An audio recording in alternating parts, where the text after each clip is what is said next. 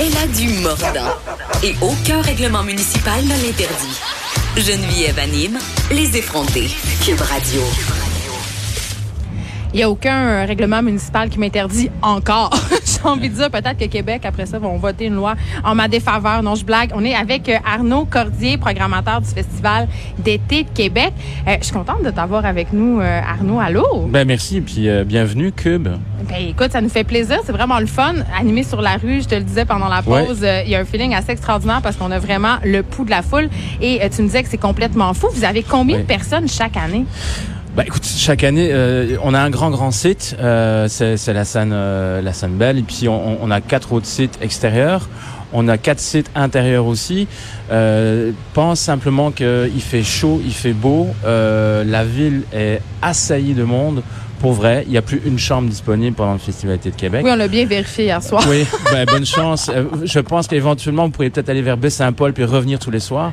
Est-ce que tu vas euh, venir me chercher? Non, peut-être pas. J'ai j'ai autre chose à faire pendant le festival, je crois.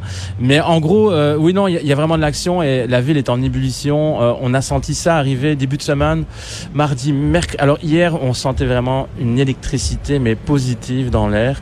Euh, tout le monde avait envie d'arriver à ce moment euh, qu'on attend toute l'année, nous, en fait, à, à l'interne, bien évidemment, pour 11 jours de marathon et euh, où on va rencontrer le monde sur scène, mais aussi devant les scènes. hein. Oui, parce que euh, tu parles de, de l'affection qu'ont les gens de Québec pour le festival. Oui. Pour vrai, on la sent, cette affection-là. Ouais. Les gens de Québec sont fiers de leur festival. Oui. Tout le monde y va. Je connais pas personne qui s'achète pas une passe, qui vient pas voir des Oui, spectacles. le partage, effectivement. Oui, en fait, cette fierté-là, c'est, elle s'est construite. C'est quand même, ça fait quand même 53 ans euh, qu'on investit le centre-ville. On, on a évolué avec notre public aussi.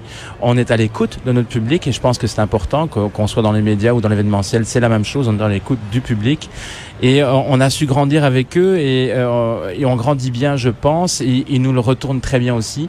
Euh, ils sont très critiques et je les comprends. Mais par contre, ils nous suivent et euh, nous font souvent des, des petits coups de chapeau comme ça. euh, bravo la gang, continuez, on, on fonce. Puis euh, et on est vraiment suivi, mais on est très attendu aussi. Donc il y a quand même une certaine pression. Arnaud, tu es d'origine belge Oui. euh, et tu as commencé vraiment, euh, et c'est ce que je trouve intéressant, au bas de l'échelle du Au festival d'été. Qu'est-ce que tu faisais? J'étais à la ligne d'information Belle, euh, qu'on appelait à l'époque la, la ligne d'information belge. Et puis après ça, j'étais réceptionniste. Et puis après ça, j'ai disparu dans le merveilleux monde de la musique ailleurs. Et puis j'y suis revenu euh, il y a 8 ou 9 ans euh, dans la programmation. Et puis, euh, écoute, j'avoue que c'était mon rêve et j'y suis arrivé. Mais c'est un rêve continu. Donc, euh, et j'ai fait tout. Hein. J'ai mis les affiches sur les poteaux. j'ai- Je suis allé chercher les chips bleus pour les artistes. Les chips bleus? Oui, bah t'as toujours des demandes un peu spécifiques, un peu bizarres. Et puis moi, je me souviens qu'à l'époque, ce groupe-là, euh, qui existe encore d'ailleurs. On va le euh, nommer si ça te dérange pas. Bah, en fait, c'est un groupe, c'est un groupe, c'est des amis Arcade Fire, ça s'appelle Stars euh, de Montréal. Et puis je me souviens très bien qu'ils avaient demandé des chips bleus. J'avais passé une journée au complet pour chercher ça à l'époque. Là, euh, Arnaud Cordier, j'avais hâte de te poser cette question-là. Je t'ai pas supposé de t'la poser maintenant, mais puisque Ouais. tu m'ouvres la porte si grand, Ouais. deux, parce qu'on dit une porte. Euh, c'est quoi les demandes les plus farfelues que tu as eues des bandes ou des chanteurs, euh, tu sais, un tigre blanc, je sais pas? Bah, en fait, c'est un, peu de cet acabit-là, c'est-à-dire que je, je, je dirais pas dans le détail parce qu'à la base, ce qui se passe derrière reste derrière. Euh, mais on a eu des groupes qui voulaient des animaux de compagnie un peu, un peu bizarres, un peu mais exotiques. pourquoi faire? Alors après ça, la question leur est posée, mais il n'y a jamais de réponse. Et de toute façon, ce qu'ils font, c'est qu'ils te testent. Ils te demandent plein de choses pour finalement te dire ouais, mais c'est pas grave si vous l'avez pas. Une fois arrivé sur place, en même temps, tu te dis est-ce que l'organisation est sérieuse, est-ce qu'ils sont professionnels, est-ce qu'ils vont jusque là. Après ça, tu sais maintenant, les paquets de cigarettes, c'est fini. On n'achète plus de paquets de cigarettes pour les groupes. Alors les chaussettes aussi, parce qu'ils sont en tournée, ils ont besoin de chaussettes, ils ont besoin de caleçons. Euh, tout ça, c'est. Mais, où sont fini. donc leurs caleçons? Euh, écoute, ils ont une valise pour 30 jours de tournée. C'est, c'est, c'est beaucoup 30 jours de tournée. Puis ils suent, ces gens-là. Peut-être qu'ils en donnent en cadeau aussi à certaines groupies. Après ça, Je dis ça de effectivement, même. après ça, euh, ils repartent avec ce qu'ils veulent. C'est à eux. Donc, euh, Ou avec qui ils veulent. ah, ça, par contre, c'est encore plus discret. Ça, je sais pas ce qu'ils font derrière. C'est ça, parce que je te sens assez frileux. Est-ce qu'il y a un genre de secret professionnel? Absolument. Je veux dire, euh, tu vas pas demander à un médecin euh, qu'est-ce qu'il a prescrit comme médicament aux patients qui étaient avant toi. Mais je connais des médecins, quand tu leur fais boire deux, trois verres, ils ont des très bonnes histoires. Ah ben écoute, en musique, tu peux toujours essayer, hein, mais alors faut... T'as une bonne tolérance? écoute, un peu d'expérience, ça, ça, ça, ne gâche rien. Mais non, effectivement, il y a quand même des choses qui, qui, ne se disent pas, évidemment, parce que c'est de l'ordre de, de, la vie privée d'un groupe. Euh, ceci dit, juste quand même pour rectifier la, la chose, les grandes années de ces débauches-là, parce qu'on parle de ça finalement, euh, sont, sont, largement quand même derrière nous. Euh, je pense que maintenant on est arrivé euh, avec des équipes qui doivent nécessairement tourner pour vivre et qu'il y a une réputation qui vient avec ça. Et on fait affaire avec des grosses agences et si on leur dit votre client n'a vraiment pas été cool, on veut plus rien savoir, ça peut avoir une incidence aussi pour eux. Parce qu'on sait que maintenant, euh, tu le dis, le milieu de la musique vit largement des tournées parce que le disque ne rapporte presque plus rien. Donc un groupe pourrait pas tourner sans arrêt en étant désagréable et en saccageant des chambres d'hôtel comme Axel Roses le faisait à une certaine époque. Et je sais très bien qu'il euh, y a eu ça aussi au festival, euh, euh, mais je, sans blague, je, je, je, euh, je peux dire vraiment la, la, la vérité vraie. on n'est plus dans du temps des Rolling Stones dans les années 60, 70, on n'est plus ce temps-là. les jeunes groupes maintenant sont aussi sérieux que, que que les vieux groupes finalement. Mais ce sont des industries. Ce sont des industries, mais c'est surtout des gens qui veulent euh, pouvoir en faire longtemps. Et, et ça, c'est l'intelligence, je pense, de cette nouvelle génération. Ils comprennent que pour durer, euh, ben, il n'y a pas de secret. Je veux dire, tu peux te déchirer tant que tu veux, mais tu vas faire une tournée, t'en feras pas deux. Comment tu les choisis, ces groupes-là? Comment on prépare ça, une programmation de festival? Parce que quand je regarde qu'est-ce que vous avez, il y en a quand même pour tous les goûts. Oui. En fait, nous, euh, le, problème qui est un avantage, c'est qu'on est généraliste. Donc, chaque soir est un soir différent. Euh, au chez c'est indie euh, dans tous les sens du terme. Euh, le festival de jazz a plus le côté un peu jazz, folk, tout ça. Euh, les Franco, c'est Franco exclusivement. Nous, on est tout ça à la fois. On est Heavy Montreal, on est, euh, on est Hillsonic. Et vous on est... dans le tas. Oui, mais euh, on, on, essaye en tout cas de rejoindre un maximum de gens parce que 11 jours, c'est long. Euh, et donc, comment on fait? On part d'une page blanche et puis après ça, on discute avec Louis Bellavance, qui est le directeur de la programmation. Catherine est venue s'adjoindre cette année-ci un peu plus sur les scènes émergentes. on part, on, dit, on, on, parle, on discute des cachets, on discute. ah ben, il y a ça qui se passe, il y a cette tournée-là, parce qu'à trois, c'est quand même mieux que tout seul. Euh, on parle à des collègues aussi euh, en Europe, au Canada, aux États-Unis. Et puis, on se fait aussi rabattre plein de groupes par des agences euh, avec qui on est en rapport constant. Et au bout du compte, ça fait une programmation qui est remplie. Parfois, ça prend un peu plus de temps. Parfois, c'est un peu plus rapide. Parfois, on met en vente plus tôt. Parfois, on met en vente plus tard. Et, euh, et, et tout ça, c'est les aléas en fait d'une programmation. Quoi. Donc, c'est vraiment euh, c'est un travail harassant et à l'année. Comment on approche euh, des groupes de renommée internationale parce que vous avez eu des têtes d'affiche absolument incroyables mm -hmm. ici. Je pense entre autres à Paul McCartney. Vous avez eu les Rolling Stones. Oui. Vous avez tous su. Oui. comment on approche ce type d'organisation là En fait, on les approche d'abord encore une fois via des agences, via des managements qu'on connaît. parce que ça fait quand même longtemps qu'on Toi, tu as tissé des liens avec ces gens-là. On, on, tisse des liens parce qu'on va voir aussi ailleurs si on y est, c'est-à-dire qu'il y a des rendez-vous pro aussi aux États-Unis, en Europe, on y va, on s'y rend, on rencontre des gens, on serre des mains. Et puis, euh, ce qu'il faut se dire aussi, c'est qu'on commence à être connu un petit peu. Euh, Imagine Dragons, au mois de juin 2018, c'était signé par quoi? Parce qu'ils se sont dit, nous, on veut venir jouer chez Ils vous. Ils veulent venir carrément Ils veulent Québec. venir carrément chez nous.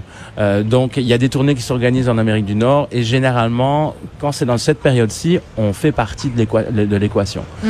Donc, on a une bonne renommée. Pourquoi? Parce qu'on est très accueillant quand même. On a un très bon public et on est bien organisé. Mais combien Donc, ça coûte faire venir un gros band, mettons comme les Rolling Stones On peut aller, euh, je veux pas un chiffre précis évidemment, le secret professionnel oblige, mais oui, oui. ça peut aller jouer jusqu'à combien? Ben, C'est des sept chiffres. Je veux dire, euh, donc euh, c'est certain que je trahis aucune, euh, aucun secret quand je dis que c'est des sept chiffres, parce que penser que ça serait pas ça, ça serait vraiment béat.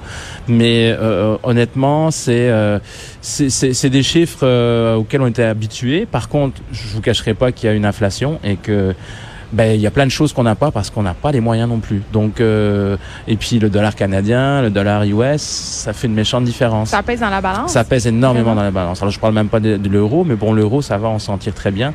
Mais le dollar US, ça fait mal. Hier, euh, Arnaud Gordier, on, Gordier, on parlait avec notre chroniqueuse euh, Alex Dufresne. On parlait des, euh, de la bonne conduite dans les festivals. Et euh, on parlait entre autres de cette tendance plus ou moins heureuse euh, des hommes euh, majoritairement qui en profitent euh, pour pognasser les filles dans les foules. Et elle me parlait notamment de plusieurs festivals en Europe qui avaient en fait mis en place des safe spaces, des espaces sécuritaires où les femmes pouvaient se ramasser. On a ça. Vous avez ça? C'est ben, vraiment un problème ici? En fait, ben, en fait, on anticipe les problèmes. Je pense que réagir par rapport à un problème, c'est pas la bonne solution. Donc depuis deux ans, on a ce qu'on appelle la brigade. vous allez pouvoir les voir sur les sites. Euh, je sais plus exactement le nombre. Elles ont, ils ont, euh, parce que c'est hommes et femmes, euh, ont une sorte de, de, ruban jaune autour du bras et surtout, vous allez voir le soir, ils ont, ils ont une lumière jaune qui, qui, en fait, qui bip. Euh, tout le long. Euh, ça, c'est dès que quelqu'un voit quelqu'un de la brigade, c'est mis sur, les, sur le site, hein, le site web du, du festival.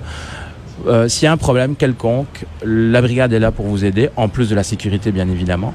Donc, euh, et à partir de là, il y a des zones où on va conduire les victimes euh, dans ces zones-là et on traite euh, ce qui s'est passé évidemment. Et euh, non, non, on est, on est très, très sérieux et on a ça aussi. Est-ce que c'est un vrai problème, le grabbing? Là, vous en entendez parler? On entend parler, effectivement. Euh, et puis, c'est suite à deux, trois faits divers et on s'est dit, ben, on va s'organiser pour euh, contrer ça. Donc oui, ça existe. Ils vont être plus visibles encore cette année-ci. Euh, mais oui, euh, et je pense que de toute façon, il faut le faire. Euh, et on n'a pas attendu de se le faire dire non plus. Donc voilà, ça s'appelle la brigade. Ça, je trouve ça particulièrement bien. Et je terminerai en te demandant, est-ce que la légalisation du cannabis, ça change quelque chose pour vous? Est-ce que vous devez opérer un contrôle plus grand? Parce que, tu sais, on va pas se cacher derrière un rideau, là, les du festival, du consommation, drogue, alcool, euh, c'est le party, là. C'est le party. Après ça, on, y va aussi avec la loi. Euh, et puis, euh, euh, nous, on contrôle. Après ça, quand quelqu'un euh, est pris sur le fait de consommer, ben, c'est certain que là, on va vers eux. Il euh, faudrait éventuellement penser à éteindre cette chose. Même si c'est légal, on n'a pas le droit de consommer du pot ben, sur le terrain? C'est en fait c'est conseillé de leur dire de d'arrêter ça si possible, mais en même temps le problème c'est que là où c'est complètement ubuesque, c'est que la ville de Québec a une règle, ce qui est ce qui est bien. mais le, le, pays a une autre règle aussi. C'est dur à appliquer. Et donc, c'est, nous, on est un petit peu victime de de ce, ce porte-à-faux là entre entre ces deux paliers là. Donc, euh, mais ça va s'ajuster avec le temps de toute façon. Là, il y a Corey Hart, si je me trompe pas, ce soir. Est-ce que Julie est là? Oui, elle est là. Ah Yeah! Oui, elle je te veux dans ma vie. Oui, elle est là. Et puis euh, Flock of Seagull, puis Level 42 juste avant. C'est une grosse soirée années 80. Et je crois qu'il va y avoir du monde. Il va faire bon. Venez nous voir. On a des, on a des billets aussi pour vous. Et puis euh, euh, non, ça se passe très très bien. On est, on est très content de ce début de festival. Et aussi une petite note en vitesse. Les after effects, donc les fins de soirée au manège militaire. Venez voir ça. La salle est hallucinante. Est-ce qu'il y en a ce soir? Oui, avec The Box. Je pense que je vais être là. ouais, viens voir ça. Tu vas voir c'est assez impressionnant. Merci Arnaud Cordy de nous avoir euh, parlé. C'était vraiment très intéressant. Il y a Master Bugatti.